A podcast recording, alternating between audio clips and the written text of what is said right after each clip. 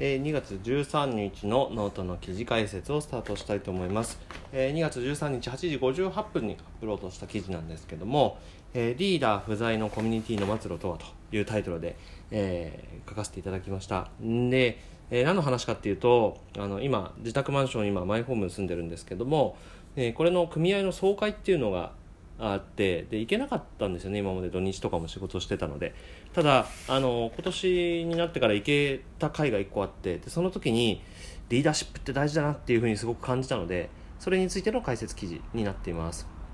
でまず自分が参加した総会っていうのがどういう総会だったかっていうと、まあ、ただあのその組合からの活動報告を受けてでその進め方とか質問とかなければ賛成反対みたいなのをみんなでやって手を挙げてで多数決で決めていくっていうそういう段階だったんですけどあのまあマンションの中の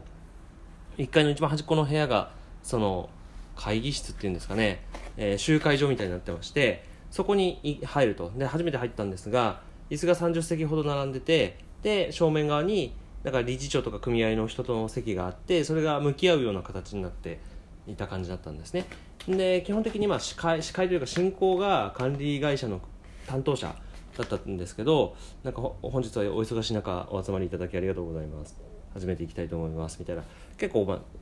なんですかあっさりとした感じの。でしかも見た目的にも、まあ、スーツを着てるんですけど別にピシッっていう感じよりは、まあ、細身なんだけどなんかまあきれいめなんだけどピシッという感じでもないような。でちょっと言われたらは弱そうな感じの。担当者でではまずこう副理事長から今回の開催の趣旨を説明させていただきますと。でその時にえななんで副理事長なのみたいな理事長はどこ行ったのみたいな感じだったんですけど、まあ、理事長なんて誰だか知らないんで今日いないのかなと思ったらなんかよくよく聞いたらなんかその去年その役員の候補のたち人たちっていうのが選ばれるんですけどあの毎年ね、えー選選ばれるだけ？なんかもう順番で回っていくだけなんですけどその中から理事への立候補者がいなかったらしいんですよ。でしょうがなくなんかその今の人にとりあえずもう前出るだけでいいんでみたいな感じで委任したと。もうなんかマジかよと思いながら、えーで本当にその副理事長もですねもう嫌々感が半端ないんですよ。何すればいいの？みたいな感じで普通に言っちゃうし。もう何すればいいのってみんなの前で前に座ってるのに言っちゃう時点でああもうここにはリーダーがいないんだなっていうことがよく分かりました。で、えーもう本当になんかいる もうこの挨拶いるみたいなあ挨拶ななんて言ったかも全然覚えてないんですけどでそこからじゃあこの私が受け取りますっつって管理会社の担当者が今期の活動について報告をさせていただきますと。で記事の中では一通り説明が終わるとってこうざっくりやっちゃってるんですけど後でくせ者が出てくるんですよ。でその時にいろいろそのくせ者がですねあの60代70代ぐらいのおそらくうち築築古35年ぐらいのマンションなんですけどそこに、まあ、古くから住んでる白髪の男性だと思うんですけど結構気が強そうな声も大きそうな感じで。でその説明っていうのがあの要は貸借対照表があってもともと資産がこういうふうにあってあってあってで PL があってでこういうふうに収入と支出があってみたいななんか結構会計の知識がないと分かんないんじゃないかなっていうそういう内容だったんですね。でまあ私も 初めてだったからそんな口出ししなかったけど、まあ、別にそのうん修繕積立金が足りなくなりそうとかそういうのは一切なかったんで、まあ、そこはそこで安心したんですけどただしなんか その白髪のおっちゃんが前回と同じじゃないかと。で何の改善も見られないじゃないかでこんな説明じゃ誰も分からんだろみんなちゃんと分かってるのか？みたいな。いや分かるはずがないみたいな。いやお決めつけちゃったみたいな。そうだろそもそもみたいな。なんかなんかこうどんどんどんどんいろいろ発展してって。でこういうタイプの人ってなんか自分が話している間にどんどん自分に熱をつけてしまってでしかもなんか論点少しずつずれちゃう人っていますよね。そういうタイプの人だったんですよね。で一旦こう空気が殺伐としてなんかこううーんみたいな感じになってでみんなすごい黙って沈黙の1分間とかあったんですけどでもその中でうう手あげてなんかでまたなんかもう私もでも、う、そういう部分もありますみたいなちょっとネガティブな意見、ね、質問を受け付けますっていう時間なのに意見を言いい言われると。ネガティブな意見。で最終的にはなんか昔は違ったとか前の担当者は人間味があってそっちの方が良かったとかね。なんかもうなんかね意見というかもう批判に変わっていくっていうね。もうなんかどうするのみたいな感じでした。で対してその管理会社はあすいませんっていうこととなんかこの場では決められないんでちょっと会社でに聞いてみますみたいな。絶対聞かないっしょみたいな感じのもう本当に超意味のないやり取り。でも最終的にじゃあ審議をやるんで賛成の人反対の人っていうふうに手を挙げてもらうんですけど全員賛成に手を挙げるんですよ。さっきまで文句を言ってた人もです。もう意味不明だったんですよね。嘘。あなためちゃくちゃなんかもうこうこれは納得できないみたいなこと言ってたよねみたいなことも賛成の人ずっとみんな手を挙げると。もう本当に意味が不明でした。でそういう総会が終わってでリーダー不在だとこうなるんだなっていうふうに思ったんですけど基本的に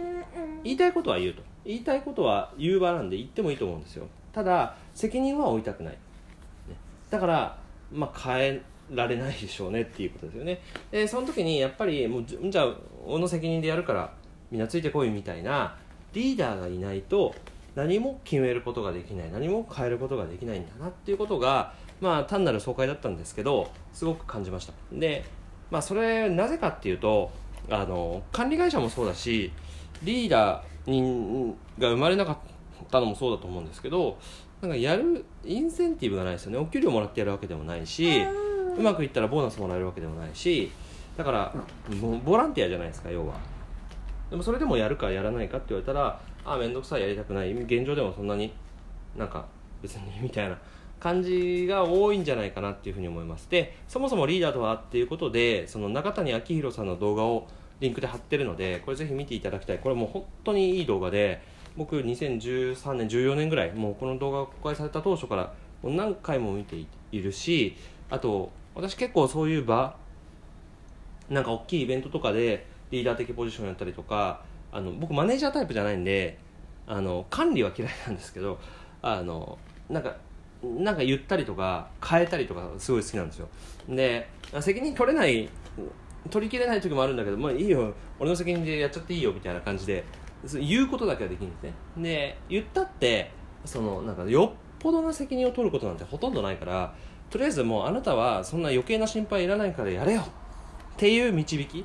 は結構できるかなというふうに、まあ、この動画を見たからかもしれないですけど思います。で、えー、この中では東日本大震災の被災地の例を話していて、まあ、当時2011年まだ震災からそんな時間が経ってない時に中谷さんが復興地を回ると。って言った時になんかこうなんかこうすごいしんみりしちゃってるのかなということで見上げてごらん夜空の夜の星をの歌をの練習をしてたらしいんですけど実際ついてみたらめちゃくちゃ明るかったらしいんですよ。でこれは合わないと。いうことだったんですけどで、えー、それはでも復興の場所によって復興が進んでる地域と進んでない地域っていうのがあるんですよ。その違いは何かっていうとリーダーがいるかいないかなんですね。リーダーがいる地域はリーダーを中心としてなんか悪いところはどんどん改善していってどんどん明るい雰囲気になり復興はどんどんどんどん進んでいく。んでリーダーがいないとなんか多少悪いものだとしてもずっと引きずったまま特に何も変えることなく誰かが変えてくれるのを待ってるだけなんでやっぱ復興が遅いんですよね。そういうことがまあその会社じゃないコミュニティでも全然あり得ると。で、えー、有名な話でロールケーキ問題っていろんなところで言われてるんですけどこれ800人いる避難所に対して700個のロールケーキが東京のお菓子店から届いたらしいんですよね。でもその避難所では断ったらしいんですよ。でなぜかっていうと800人に平等にロールケーキを配らない配ることができないからだそうです。要はクレームを恐れたからってことですよね。でこれでロールケーキ全部捨てられたんですよ。超もったいないと思いませんか？あの、まあ、これも正解があるわけじゃないんですけど700個しかなかったとしても別に半分ずつに切れば800個以上になるわけですしそもそも甘いものが苦手な人とか糖尿病で食べられない人とかもいるわけなんで700個ってもうほぼほぼじゃないですか。8割9割ぐらい満たせるわけですから全然クレーム起こる可能性は低いと思うんですよね。し言い方次第だと思うんですよ。しそれを上手に活用して例えばゲームの景品にするでも何でもいいしなんかこう上手に活用する。で最終的に組織やコミュニティにそれをこう活力としてなんかこうこう生かしていくみたいなそういうことができるかっていうことがリーダーだと思うんですよね。だからそれがいるかいないかっていうのはやっぱり、まあ、組織であったりもコミュニティであったりもすごく大きな違いだと思います。で、まあ、こういったリーダーの話があり、えー、総会を出て自分に何ができるんだろうなってことをずっと考えてたんですけどもう簡単だなと思って もうリーダーやりゃいいんだというふうに私も思ったんですけどでやる順番みたいのが一応決まっていてあの各回の一つ一人の人が順繰りこう担当者が待ってると。例えばあの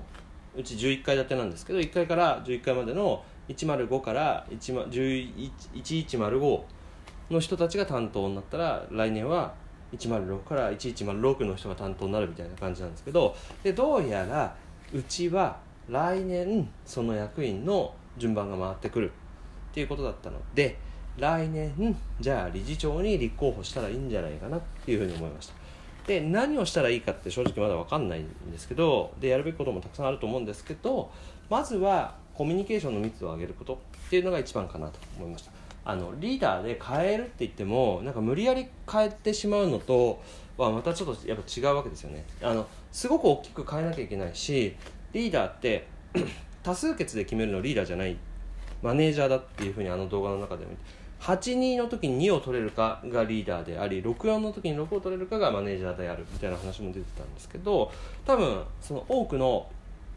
意見のなんかこうなんだろう。みんなが賛成するような着地点って変わらないんですよねあんまり。そうですよね。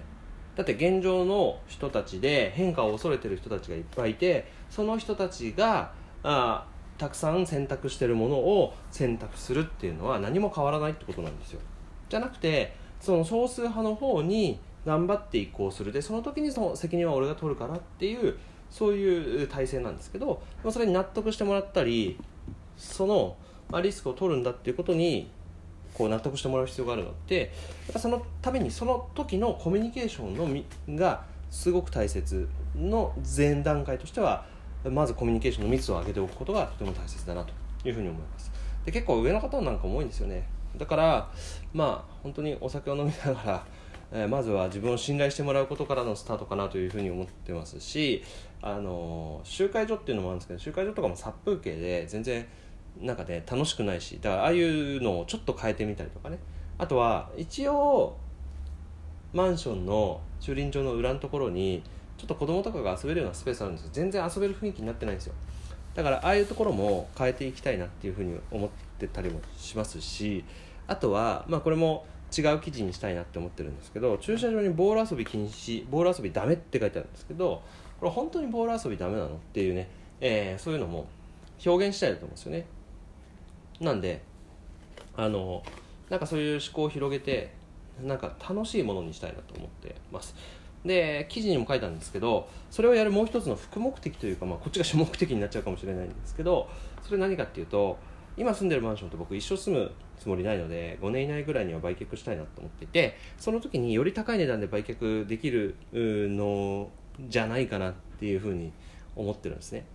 で別に金のためにやるとかそういうわけではないんですけどあのマンション全体の価値を高めてあげれば結果的には誰も損しないと思っていてまあ私なんか売却まで考えてるから当然今この部屋を買ってで割安に買った自信はあるんでまあトントンぐらいでは売れるかなっていうふうに思ってるんですけどかつそれが少しでも高く売れるんであれば当然経済的なインセンティブが出るわけですよね。しかも住宅ローンを使って購入してるんで売却益に対する税金がかからないっていうね、まあ、こういうことも考えながらやってるわけなんですけどじゃなくて売却を検討していない人にとってもマンションの価値が上がるっていうのは暮らしやすくなることだと思うんですよ。その買いたい人が増えるってことですね。えー、なので結果売る人にとっても住み続ける人にとってもこれからマンション購入する人にとってもそして管理会社にとってもいいことが多いんじゃないかと。で将来経営者を目指す自分にとってはこういうなんか今リーダー不在のコミュニティが変わったぞ変えたぞっていう経験がものすごく貴重なものになるんじゃないかなっていうふうに思います。でそこで感じたのはあこれインセンティブがないからリーダーやりたがらないっていうふうにみんな普通に考えるんですけどじゃなくて自分で作りゃいいんじゃんっていう。自分でそのやるメリット、まあ、インセンティブっていうのを、まあ、お金もいいですし経験もいいですしね。信用でもいいですしそういったものを上手に作って何も金銭的なインセンティブを与えられるっていうんじゃなくて金銭的なインセンティブを自分で得るっていう感覚をやるとなんかこういうこともやらない理由なくできるんじゃないかなっていうふうに思いました。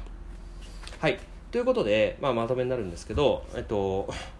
自分の話をしてたんですけど結局リーダーシップの話としてのエッセンスを3つまとめておきました。でまずリーダーのいないコミュニティというのは何も決められないし何も変えられないですね。これはあの皆さんの会社とか部署とかでももしかしたらなんかちょっとあそうかもっていうのがあるかもしれません。でリーダーはじゃあどういう人かっていうとクレームとか変化を恐れずにこう決断ができる。もう変えていこうと。